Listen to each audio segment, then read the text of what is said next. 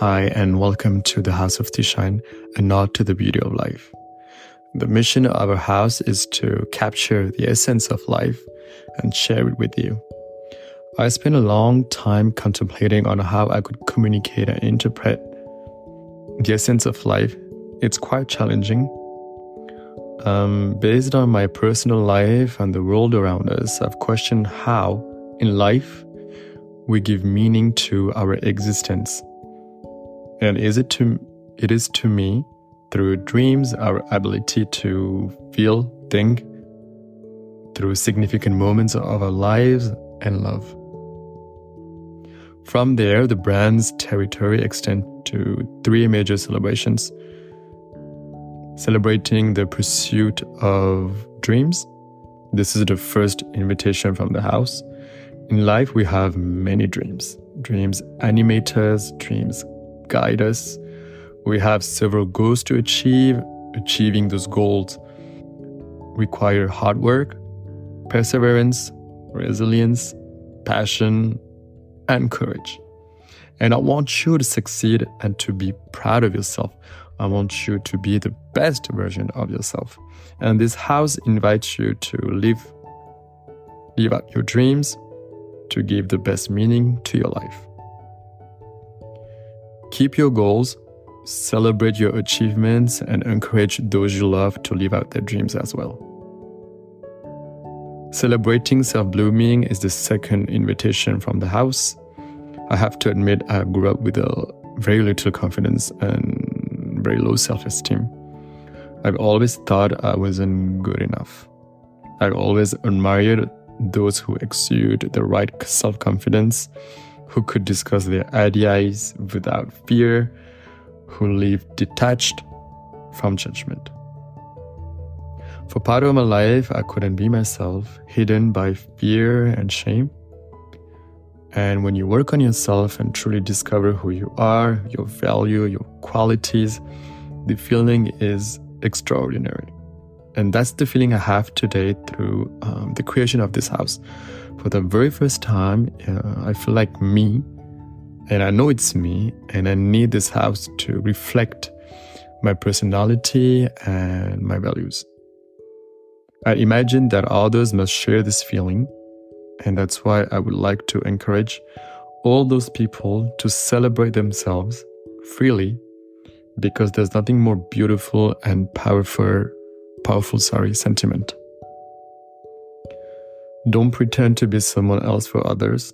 Don't pretend to be someone else for yourself. Discover yourself, find yourself, and be yourself in all your glory. Celebrating life, this is the third invitation from the house. Uh, the first inspiration for the message of this house to the beauty of life comes directly from, from my surroundings. I've been told many times, uh, you breathe life. And not just me, but also my siblings. We, it seems that we have, we are full of life with positive energy. Uh, the three of us are slightly very different and yet more united than ever. And that is our true synergy, the best true strength in life and I couldn't imagine a life without them. Uh, I'm actually very proud of them. Uh, I admire the journey they have traveled and continue to travel in life. I admire their intelligence. I admire Nikki for his humor, and that is downright hilarious. Uh, admire Mila for her assured confidence as a woman in this modern world. The House of Thishan invites you to live fully and experience all emotions without shame because life is not always beautiful, but remains precious. This brings me to my second inspiration for the message of this house uh, life is precious. And this is my personal feeling. I feel like we are in a world moving into opposite currents.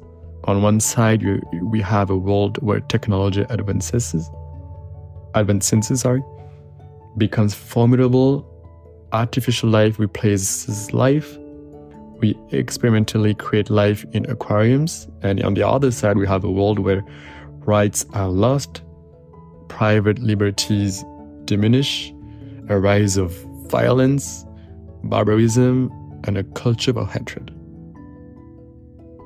A form of retrogression, and I think we've forgotten the, the preciousness of life.